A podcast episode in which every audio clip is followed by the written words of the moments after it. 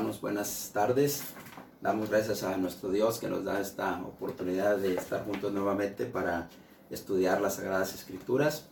Recuerde que el tema, el tema que estamos viendo tiene como título Panorama del Génesis. Así que el día de hoy vamos a continuar con lo que empezamos la semana anterior. Y el día de hoy estaremos haciendo un breve recorrido por eh, la creación, todo lo que dice Génesis capítulo 1 y capítulo 2 sobre la creación, así que le invito a que me acompañe por unos momentos. Recordará usted que en la clase anterior vimos cómo el Antiguo Testamento lo podemos dividir en una serie de periodos y vimos también cómo en el Génesis hay básicamente cinco periodos o cinco grandes periodos que se abarcan. El primero es el más corto de todos, el que tiene como título periodo de la creación y que abarca desde Génesis capítulo 1 verso 1 hasta Génesis capítulo 2 verso 25 y que tiene una duración de seis días. Así que el día de hoy ese es el, el tema que estaremos viendo, el periodo de la creación dentro de este tema general que tiene como título un panorama de Génesis. Primero veamos dónde está registrado ese periodo de la creación. Y cuando nosotros vamos a las escrituras, vemos que ese periodo de la creación está registrado desde el capítulo 1, desde el capítulo 1 hasta el capítulo 2, básicamente desde Génesis 1.1 hasta Génesis 2.25. Este periodo de la creación empieza con la creación del cielo y de la tierra o con la declaración de que el cielo y la tierra fueron creados por Dios y termina con la creación del ser humano y aquellas primeras cosas que sucedieron allí en el jardín del Edén. Ahora, ¿cuánto dura este periodo? Dijimos que seis días y hablamos, hermanos, de seis días literales de 24 horas según la narración bíblica. Ahora, fíjese eh, algo más que quiero que vea. Hay una creación básica que aparece primeramente en Génesis capítulo 1, verso 1 y verso 2. Así que vamos ahí a nuestras Biblias y vamos a leer Génesis 1, 1 y 2. Dice en el principio, creó Dios los cielos y la tierra, y la tierra estaba desordenada y vacía, y las tinieblas estaban sobre la faz del abismo, y el Espíritu de Dios se movía sobre la faz de las aguas.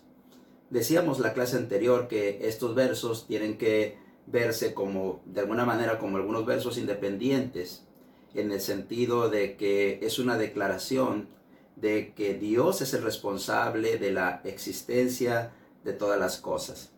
Esto es lo primero que declaran estos versículos. Es como si Moisés estuviera diciendo, hubo un principio de todas estas cosas y en ese principio es Dios es el, Dios es el que creó los cielos y la tierra. Y dice, bueno, en aquel momento cuando todo fue creado, todo estaba desordenado y vacío, y además de eso, estaban las tinieblas sobre la faz del abismo y el Espíritu de Jehová se movía sobre la faz de las aguas. Es simplemente una declaración que afirma que Dios es el responsable de la creación del cielo y de la tierra. Cuando vamos a Hebreos capítulo 3 y verso 4, por ejemplo, el escritor a los Hebreos dice, porque toda casa es hecha por alguno, pero el que hizo todas las cosas es Dios. Así que este, estos primeros dos versículos declaran o afirman que Dios es el responsable de toda la creación, la cual se va a narrar en los versículos siguientes en este capítulo 1 y se añadirán algunos detalles adicionales en el capítulo 2. Ahora, algo más que podemos decir sobre estos dos versículos, particularmente sobre Génesis 1, verso 1, es que aquí es donde da principio la vida física. Antes de esto, la vida física, el mundo material, el universo, no lo conocemos, la materia no existe ni nada de eso. Hay en esta declaración los tres principios básicos que se requieren o los tres elementos básicos que se requieren para que pueda existir la vida física. Para que pueda existir la vida física se requiere de el tiempo, note como dice en el principio. Esta es la creación del tiempo cronológico. Dios habita en la eternidad. Dios, hermanos, es ajeno a la forma del tiempo que nosotros conocemos porque este tiempo tuvo un principio, dice en el principio. Para que la vida física exista, entonces se necesita que haya tiempo. Y en esta declaración se manifiesta que hubo un principio del tiempo como lo conocemos nosotros, al que le podemos llamar el tiempo cronológico. Pero también dice que creó Dios los cielos. Y los cielos da a entender el espacio, el otro elemento que se necesita para que exista la vida física. Ningún objeto, ningún tipo de, bien este, u objeto físico puede existir sin un espacio. Se necesita un espacio para que pueda existir algo físicamente. Por último dice también, y la tierra. Y la tierra habla de esa materia, hermanos, de la que vienen a ser formados los objetos. Entonces el tiempo, el espacio y la materia son declarados aquí como viniendo a existir en un momento. Hay un hueco que se abre en la eternidad donde Dios habita para que venga a existir la vida física. Esa vida física que necesita de tiempo, necesita de espacio y necesita de materia. Por eso esta primera declaración empieza así. En el principio, ahí está el tiempo. Dios creó los cielos, ahí está el espacio. Y la tierra, ahí está la materia. En esta declaración fácilmente vemos que Dios le está dando origen aquí a el cosmos. Muchos otros textos, hermanos, nos enseñan cómo Dios, hermanos, es el que le dio origen a esto. Por ejemplo, si consideramos por un momento lo que dice la escritura allá en el libro de Job, capítulo 9, verso 8, fíjese lo que la escritura dice. Job capítulo 9 y verso 8. Dice el verso 8, el, el, él solo extendió los cielos y anda sobre las olas del mar. Bueno, en esta declaración Job declara que el cosmos, el cielo que ahora existe, bueno, Dios los extendió, Dios fue el que le dio origen a esto. Cuando leemos capítulo, el Salmo, el libro de los Salmos, capítulo 8, verso 1, ah, dice, Oh Jehová, Señor nuestro, cuán glorioso es tu nombre en toda la tierra. Has puesto tu gloria, dice, sobre los cielos. Cuando nosotros contemplamos el universo en nuestros días por los medios que tenemos, contemplamos lo maravilloso, lo hermoso, lo excelente, lo perfecto que funciona ese universo. Bueno, David dice que Dios puso su gloria en ellos. Dios extendió los cielos y Dios les dio su gloria, les, los hizo eh, gloriosos al igual que Él es. Ahora mira el verso 3 lo que dice. Cuando veo tus cielos, obra de tus dedos, la luna y las estrellas que tú formaste. David entonces, inspirado por el Espíritu Santo, declara que Dios es el que creó ese cosmos. Y esto es lo que está apareciendo aquí en Génesis capítulo 1, verso 1, cuando viene a existir el tiempo, cuando viene a existir el espacio y cuando viene a existir la materia, del principio creó Dios los cielos y la tierra. Ahora, fíjese en esto, dice la palabra en el verso 1, Dios. Y la palabra Dios es traducción de la palabra hebrea Elohim, y que es una palabra plural, así que si se tradujera así literalmente, diría dioses. ¿Sí? Ahora, esto lo podemos entender mejor porque en el capítulo 1, verso 1 dice en el principio creó Dios los cielos y la tierra.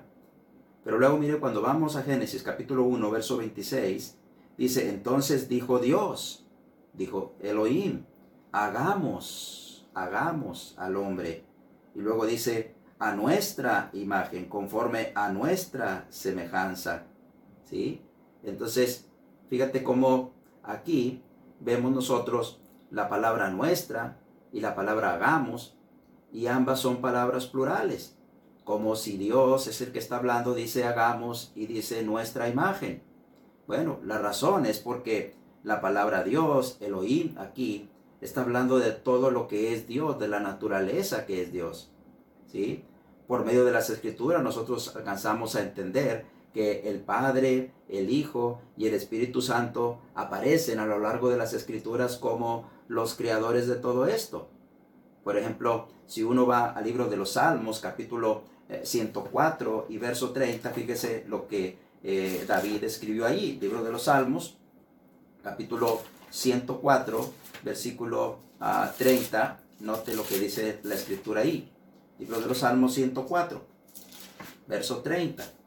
Dice la escritura de la siguiente manera, envías tu espíritu y son creados y renuevas la faz de la tierra. El Espíritu Santo aparece ahí como creador, lo mismo que aparece en Génesis capítulo 1, verso 2, cuando dice que el Espíritu de Dios se movía sobre la faz de las aguas. ¿Y qué decir de Juan capítulo 1, verso 1 al 3? Cuando habla de que en el principio era el verbo y el verbo estaba con Dios y el verbo era Dios. Este era en el principio con Dios. Ahora mire lo que dice el verso 3 de Juan capítulo 1. ¿sí? Todas las cosas por Él fueron hechas y sin Él nada de lo que ha sido hecho fue hecho. Entonces la palabra Dios, Elohim o Elohim, ¿sí? es una palabra plural que involucra, hermanos, a la deidad completa, activa en la creación. Así que el Padre, el Hijo y el Espíritu Santo, por las demás referencias bíblicas que tenemos, se puede, pueden ser contemplados como tomando participación en ese momento en que el espacio, el tiempo y la materia y todo lo que se va a desprender de ello va a venir a existir. Ahora hay algo bien interesante aquí. Dice que Dios creó y la palabra crear ahí es la palabra hebrea vará. Y esa palabra, hermanos, es aplicable al acto creativo de Dios. Esa palabra significa traer algo a la existencia sin que antes haya habido un material preexistente. Es decir, es lo que dice Hebreos capítulo 11, verso 3. En Hebreos 3, fíjese, búsquelo ahí en su Biblia, dice el escritor a los hebreos que por la fe entendemos haber sido creado el universo por la palabra de Dios, de modo que lo que se ve fue hecho de lo que no se veía. Nota lo que dice el escritor a los hebreos, lo que se ve fue hecho de lo que no se veía. Es decir, hermanos, que Dios creó, Dios vará. Es decir, Dios hizo que viniera a existir algo sin que previamente hubiera existido algo. Lo que se ve, dice el escritor a los hebreos, es una referencia al mundo en el cual vivimos. Todo lo creado fue hecho de lo que no se veía.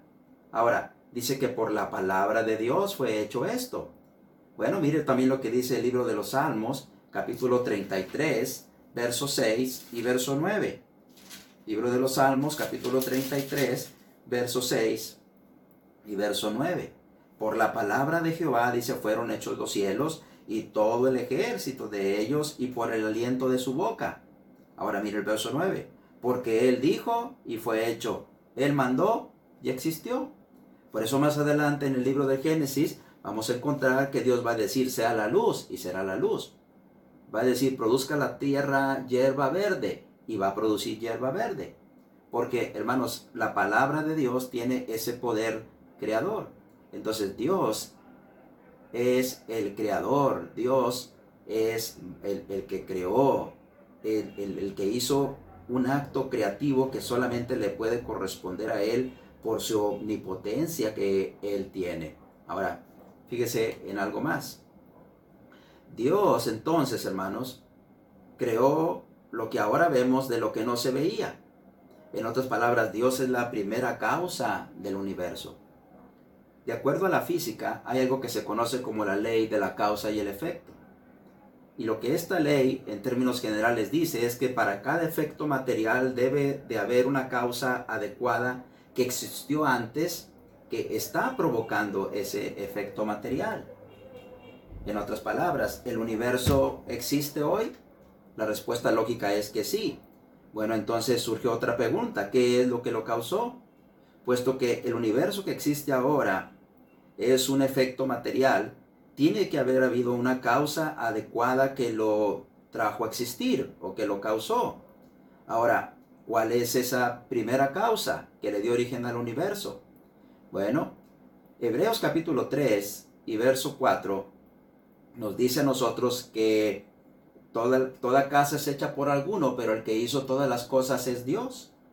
Ese versículo declara que el que hizo todas las cosas, es decir, el que originó todas las cosas es Dios. Entonces esa primera causa es Dios. Ahora, si Dios existe, entonces, ¿quién creó a Dios? Puesto que de acuerdo a esta ley, toda, toda cosa material, todo efecto material debe de, debe de tener una causa que lo originó, que Dios es la causa, entonces, ¿quién originó a Dios? ¿Sí? Bueno, una de las cosas que tenemos que entender es que Dios es espíritu. Y Él no está sujeto a este principio porque Él no tiene una forma material, Dios no es materia para que pueda necesitar de una causa que lo haya originado a Él. Ahora, piense esto entonces. ¿Cómo explicar entonces la existencia del universo si para que éste haya existido tiene que haber habido una causa que lo originó? Bueno, una, una posibilidad es el decir que el universo es eterno. La otra es que el universo no es eterno y, que se creó a sí mismo de la nada. Y la tercera cosa es que no es eterno, que fue creado por algo que preexistía y que es superior al universo que, en el que nosotros, que nosotros conocemos y en el cual vivimos. Esas son las tres únicas posibilidades para la existencia del universo.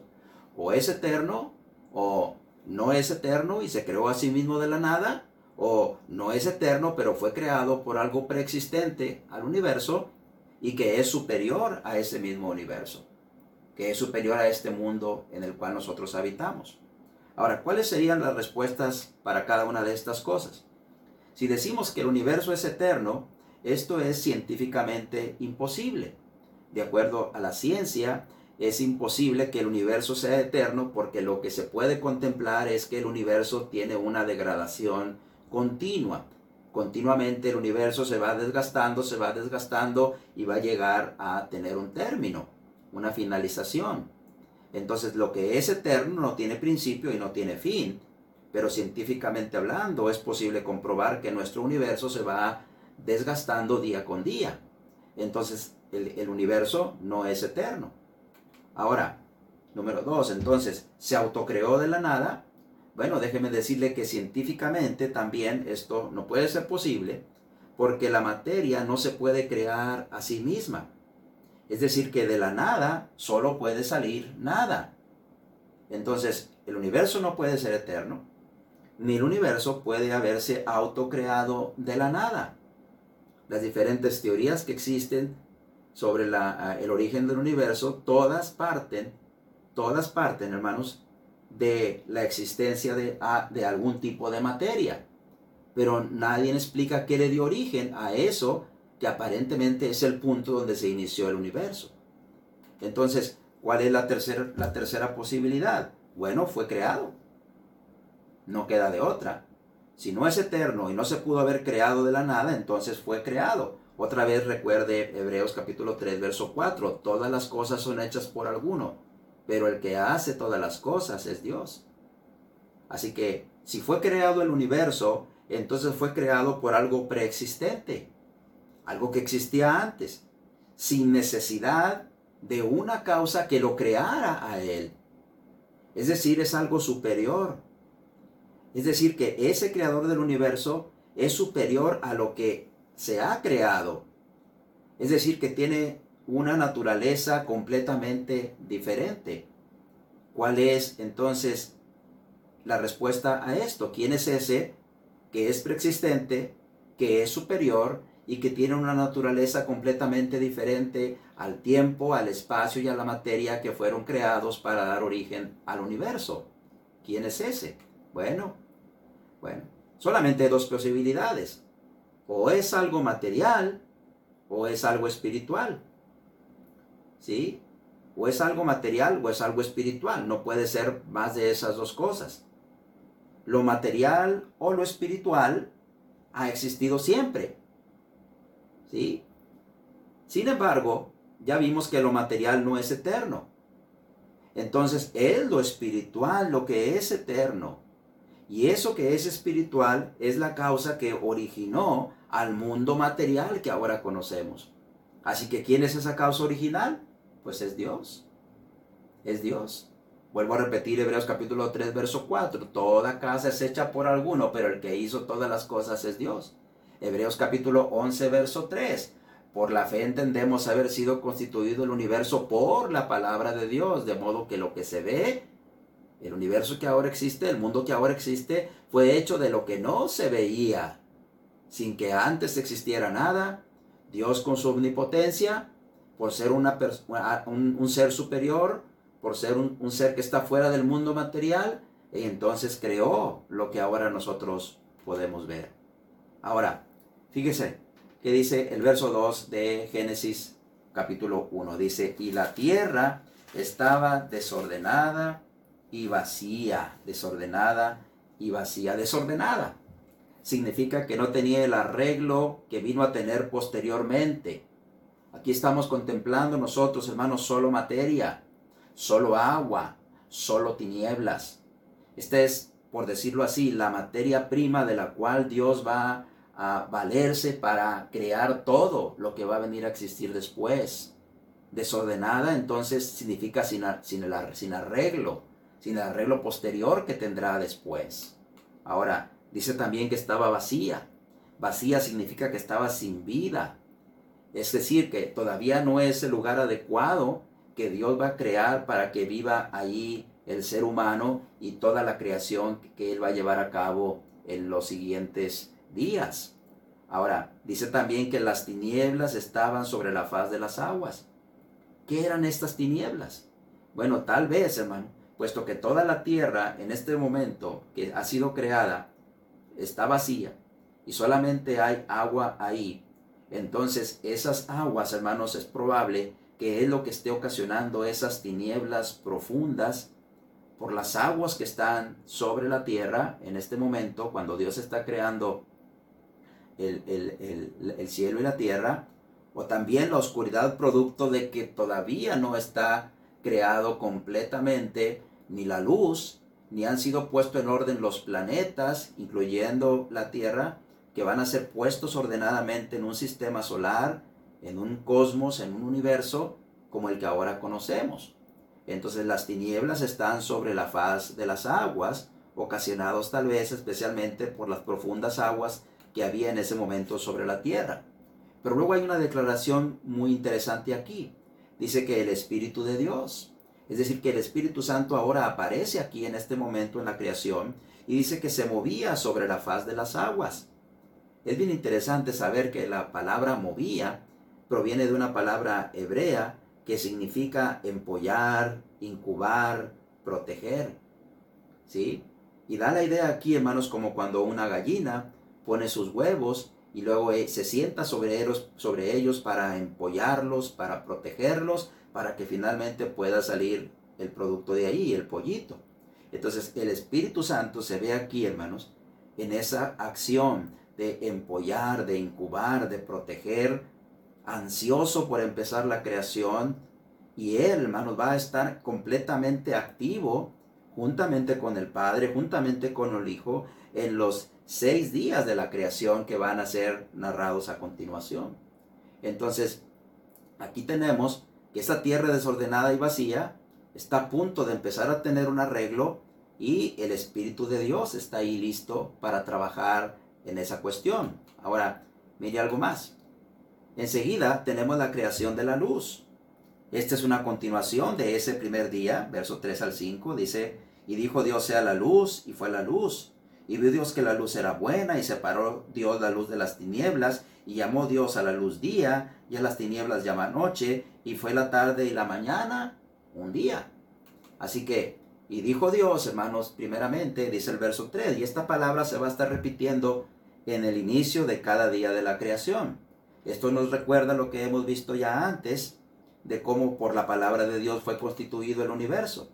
Ahora, Dios dijo y fue hecho, como ya leímos en Salmo 33, lo mismo aparece en el Salmo 148 y en Hebreos capítulo 11, verso 3. Ahora dice aquí que la luz fue creada este primer día. Muchos se preguntan, bueno, ¿qué es lo que produce la luz? O nosotros sabemos que la luz es producida principalmente por el sol. Pero el sol aquí no va a aparecer sino hasta el cuarto día. Entonces, ¿qué es este tipo de luz que está, de la que estamos hablando aquí? ¿Sí? ¿Es acaso una luz cósmica? ¿O acaso es una luz creada por el movimiento de fricción que había entre todo aquello que ya estaba creado? ¿Ha estado, por ejemplo, usted en la mitad de la noche, cuando eh, hay un tiempo muy seco y usted o tiene su clima prendido, y usted se mete bajo las cobijas, todo está apagado y de repente usted se mueve y se empiezan a ver chispitas? ¿De dónde sale esa luz? pues de la fricción de la materia.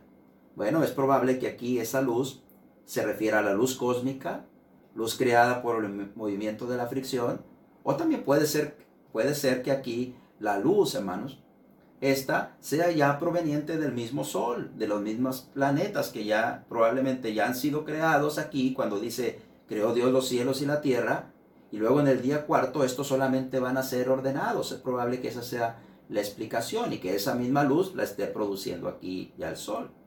Ahora, fíjate en esto. Hay una declaración muy interesante aquí. Vio Dios que esa luz era buena. ¿Qué significa que era buena? Es una frase que se va a repetir también constantemente. Es decir, que era apropiada para el propósito por el cual fue creada la luz. Esto es, para sustentar la vida que posteriormente va a ser creada aquí. Sin esa luz, ni la vida vegetal, ni la vida animal, ni la vida de los seres humanos iba a poderse llevar a cabo. Así que por eso es que Dios le está dando paso aquí a la luz.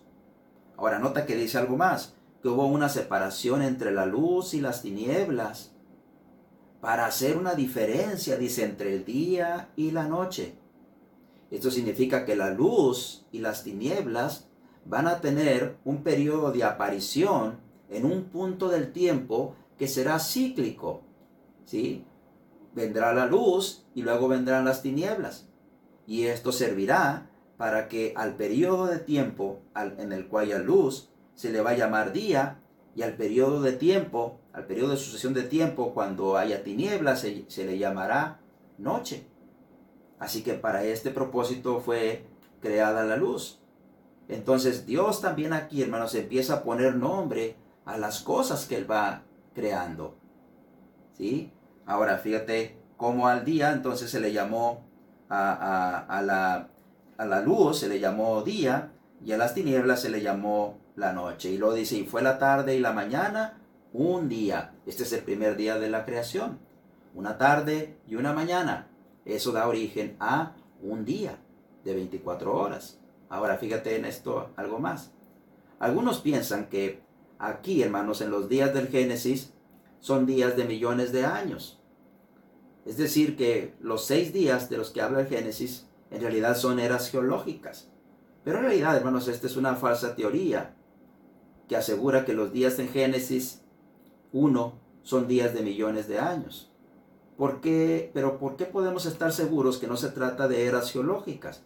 En primer lugar, porque no hay nada en el contexto, hermanos, aquí, que nos haga pensar que la palabra día tiene que ser tomada figuradamente, en primer lugar. No es una figura aquí la palabra día de un periodo largo de tiempo. Pero déjame decirte algo más puesto que posteriormente se crearán el mundo vegetal, las plantas. Imagínate si un día es una larga era geológica, entonces una noche y un día que dan origen a un, a un día completo, entonces esto significaría que habría un periodo de luz de miles de, de, miles de años o millones de años y un día de tinieblas o un periodo de tinieblas más bien también de millones de años. ¿Sabes qué pasaría con las plantas? No podrían sobrevivir a noches de millones de años por falta de luz o por el frío que se ocasionaría al no haber luz de por medio. Entonces, eso nos hace pensar que no se puede tratar aquí de eras geológicas. Ahora déjame decirte algo todavía más interesante. La palabra yom, aquí, que es la que se traduce por día, Siempre que en las escrituras se usa con números, siempre se refiere a 24 horas, excepto cuando se trata de profecías.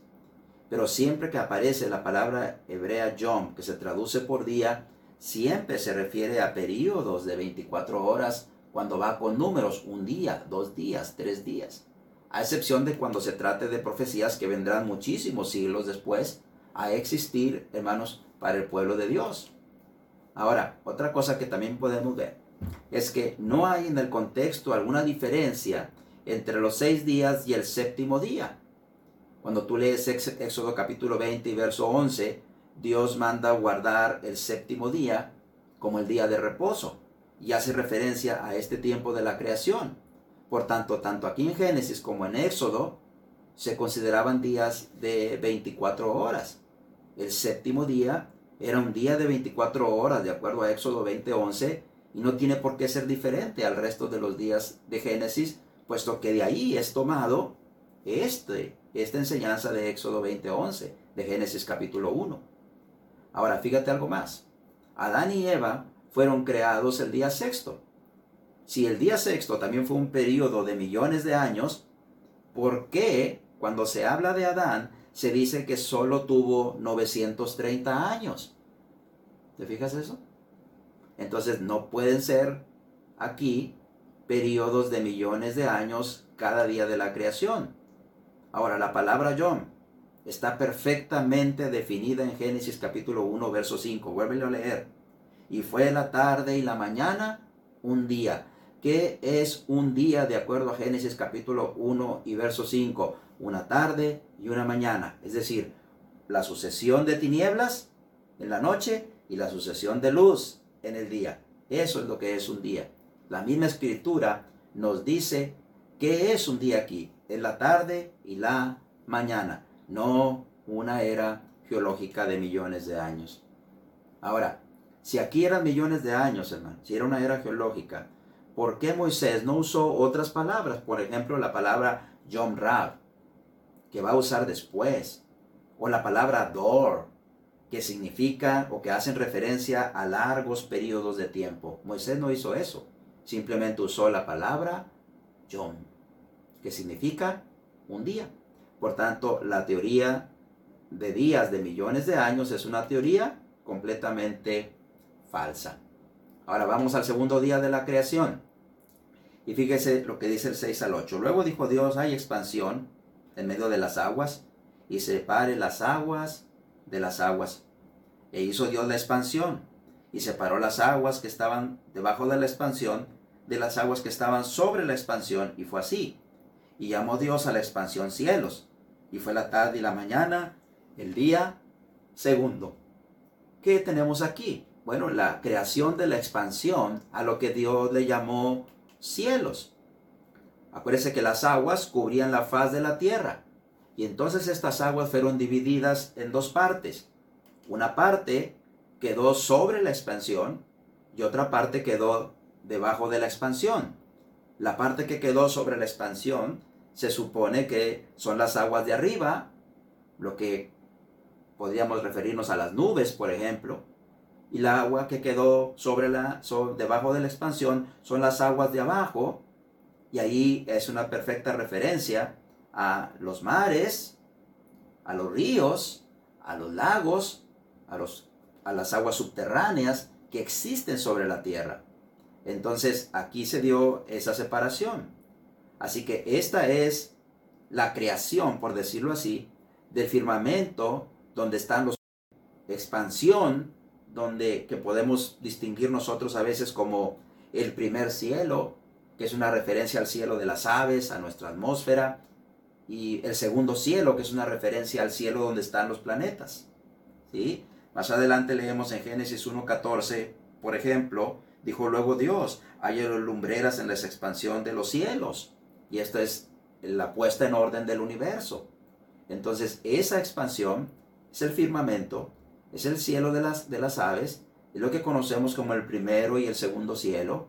Eso es lo que es creado aquí en este segundo día de la creación, esa separación de las aguas de las aguas para dejar unas aguas arriba y dejar unas aguas abajo. Como la pregunta es cómo puede haber aguas arriba. Bueno, la respuesta es muy sencilla. Nosotros conocemos que el agua puede existir en tres estados. Puede existir en estado sólido, cuando ésta se convierte en hielo, puede existir en estado líquido, como el agua de los mares, ríos, lagos, etc. Pero también puede existir en estado gaseoso, cuando está en las nubes, por ejemplo. Entonces, eso es lo que ocurre ese segundo día de la creación. La creación de la expansión donde están los planetas según Génesis 1.14 y el firmamento donde vuelan las aves. Nota el 1.20. Dijo Dios, produzcan las aguas seres vivientes y aves que vuelen sobre la tierra en la abierta expansión de los cielos. Es el segundo día de la creación. Ahora vea el tercer día de la creación. Fíjese lo que dice el verso 9 y el verso 10. Dijo también Dios, júntense las aguas que están debajo de los cielos en un lugar y descúbrase lo seco. Y fue así. Y llamó Dios a lo seco tierra y a la reunión de las aguas llamó mares. Y vio Dios que era bueno. ¿Sí? Así que aquí está la creación de los continentes y también de los mares. ¿Sí? También tendremos del verso 11 ah, hasta el verso 13 la creación de la vegetación. Mira el verso 11. Después dijo Dios, produzca la tierra hierba verde, hierba que dé semilla, árbol que dé fruto según su género, que su semilla esté en él sobre la tierra, y fue así. Y produjo pues la tierra hierba verde, hierba que da semilla según su naturaleza, y árbol que da fruto cuya semilla está en él según su género. Y vio Dios que era bueno, y fue la tarde y la mañana, el día tercero. Básicamente nosotros tenemos aquí que se crearon los continentes, se crearon los mares y se creó la vegetación en este tercer día de la creación. Ahora fíjese cómo aquí entonces las aguas de abajo deberían de juntarse en un solo lugar. Dice el verso 9, eh, júntense las aguas que están debajo de los cielos, las aguas que estaban cubriendo completamente la tierra en un solo lugar y que se descubriera lo que era seco. Así que entonces las aguas se juntaron en un solo lugar. En, el hebreo dice en una sola cama, una sola cama de agua, ¿sí? Y luego dice, y descúbrase lo seco. Nosotros conocemos también, hermanos, por lo que eh, la ciencia ha descubierto, que hubo un momento donde los continentes como los conocemos ahora no estaban así, sino que estaban todos juntos en uno solo. Y luego vino algo que se le llama, creo, la Pangea, y ahí fue cuando se separó los continentes y vinieron a ser como hoy son. Y muy probablemente eso tuvo lugar en el diluvio. Cuando lleguemos a ese punto hablaremos un poco de ellos. Pero aquí, hermanos, se nos dice que las aguas se juntaron en un solo lugar y a esas aguas que se juntaron en un solo lugar Dios le llamó mares. Vivió Dios que era bueno. Y a la parte de que quedó seca le llamó tierra. Entonces, una vez que existe el mar y que hay una parte seca, que son los continentes, entonces la palabra de Dios dijo que la tierra debería de producir vegetación. Antes de esto era imposible que existiera la vegetación, puesto que no hay nada seco, sino que todo está cubierto de agua, pero ahora en el tercer día es posible que pase esto. ¿Y qué es lo que va a producir la vegetación? La misma tierra. Ahora, no solamente eso, sino que Dios las creó milagrosamente ahí, pero después de eso ellas van a crecer, ellas se van a auto reproducir, les dio la capacidad de reproducirse a sí mismas. Por eso leemos en el verso 11 y 12. Después dijo Dios, produzca la tierra hierba verde. Pero luego dice, hierba que dé semilla, árbol de fruto que dé fruto según su género, que su semilla esté en él, sobre la tierra, y fue así. Entonces produjo la tierra hierba verde, así como Dios lo dijo. Pero después de eso, su semilla que estaba en, la hierba, su semilla que estaba en el árbol de fruto, es lo que va a producir posteriormente la hierba y los árboles que vendrán a existir después. Solamente en ese momento estos fueron creados milagrosamente. Hoy, si usted le gustan mucho las plantas, pues usted tiene que tomar la semilla y sembrarla para que pueda posteriormente nacer. Algo bien interesante que vemos también en estos versículos es que esto fue según su género. Esto indica que no hay una evolución de una especie, de especie a otra, tal y como algunas teorías lo afirman hoy. ¿sí? Tal vez hay algunas mutaciones, algunos cambios, pero producidos por, por una forma de adaptación de los seres vivos, pero eh, las plantas siguen siendo plantas, los animales siguen siendo animales del mismo género, porque no hay esa evolución de un género a otro, porque desde el inicio Dios estableció que esto es según su género y es según su especie. ¿Sí? Ahora, el cuarto día, hermanos, es la creación del sol, la luna y las estrellas. Ahora fíjese cómo dice el verso 14, ya casi llegamos al final por este día.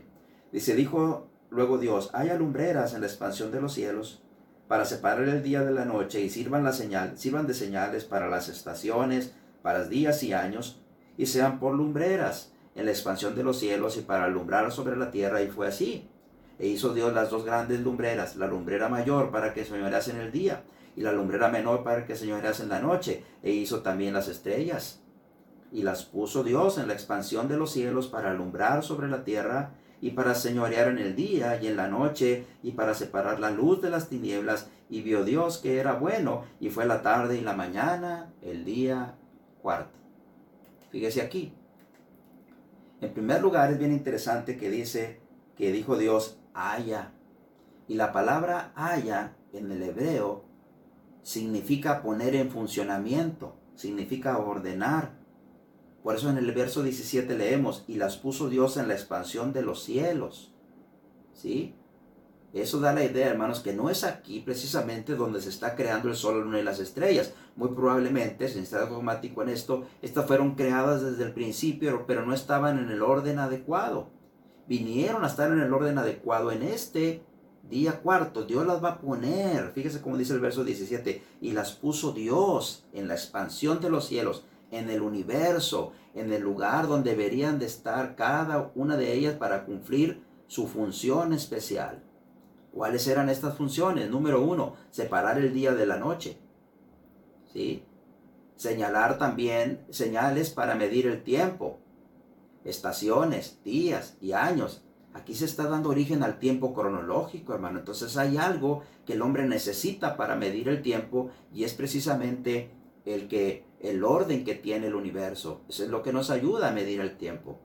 Ahora, también servirían para alumbrar sobre la tierra.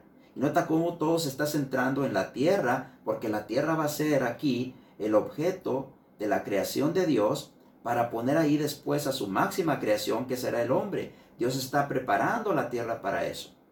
La puso también a estas lumbreras para señorear sobre el día y la noche.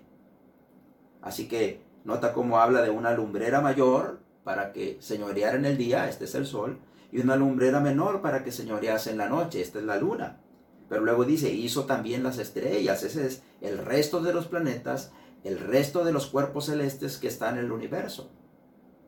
Aquí Dios entonces le dio origen al sistema solar, y este sistema solar vino a estar en orden para servir al hombre que va a ser creado posteriormente. ¿Qué nos enseñan estos primeros cuatro días de la creación? Bueno, lo más interesante de esto, hermanos, es el poder creativo de la palabra de Dios. Fíjate, en el verso 4, en el verso 3, y dijo Dios, ¿sí? Verso 6, y luego dijo Dios. Verso 7, e hizo Dios. Verso 9, dijo también Dios. Verso 11, después dijo Dios. Verso 14, y dijo Dios. Verso 16, e hizo Dios. Verso 17, y puso Dios. Ahora entendemos mejor lo que dice, hermanos. Hebreos capítulo 11 y verso 3. Por la fe entendemos haber sido constituido el universo por la palabra de Dios. La palabra de Dios que tiene ese poder creativo en este momento, que dio origen, hermano, de la nada a este mundo maravilloso, a este universo maravilloso que ahora existe. Y como lo veremos en la clase siguiente, todo esto para que allí habitáramos usted y yo como la corona de la creación, como la creación máxima de Dios. Ahora, por último, si Dios es ese ser omnipotente, ese ser omnipotente le ama a usted, y ese ser omnipotente se desprendió de su propio Hijo para que muriera por usted y por mí, y lo hizo para salvarnos y redimirnos de nuestros pecados. Fíjese cómo Dios no solamente tiene esa característica de omnipotencia que es capaz de crear todo con su sola palabra, también es un Dios lleno de amor y misericordia que vio la terrible situación en la que vivíamos usted y yo por causa del pecado y nos dio a su Hijo para redimirnos. Usted puede confiar plenamente en ese Dios y puede buscar al Redentor del mundo, a Cristo el Señor, para que participe de ese amor de nuestro Señor Jesucristo y de nuestro Dios mismo, que fue mostrado al dar a su Hijo en la cruz para que muriera por nosotros y usted pueda ser rescatado de sus pecados. Dios les bendiga y gracias por su atención.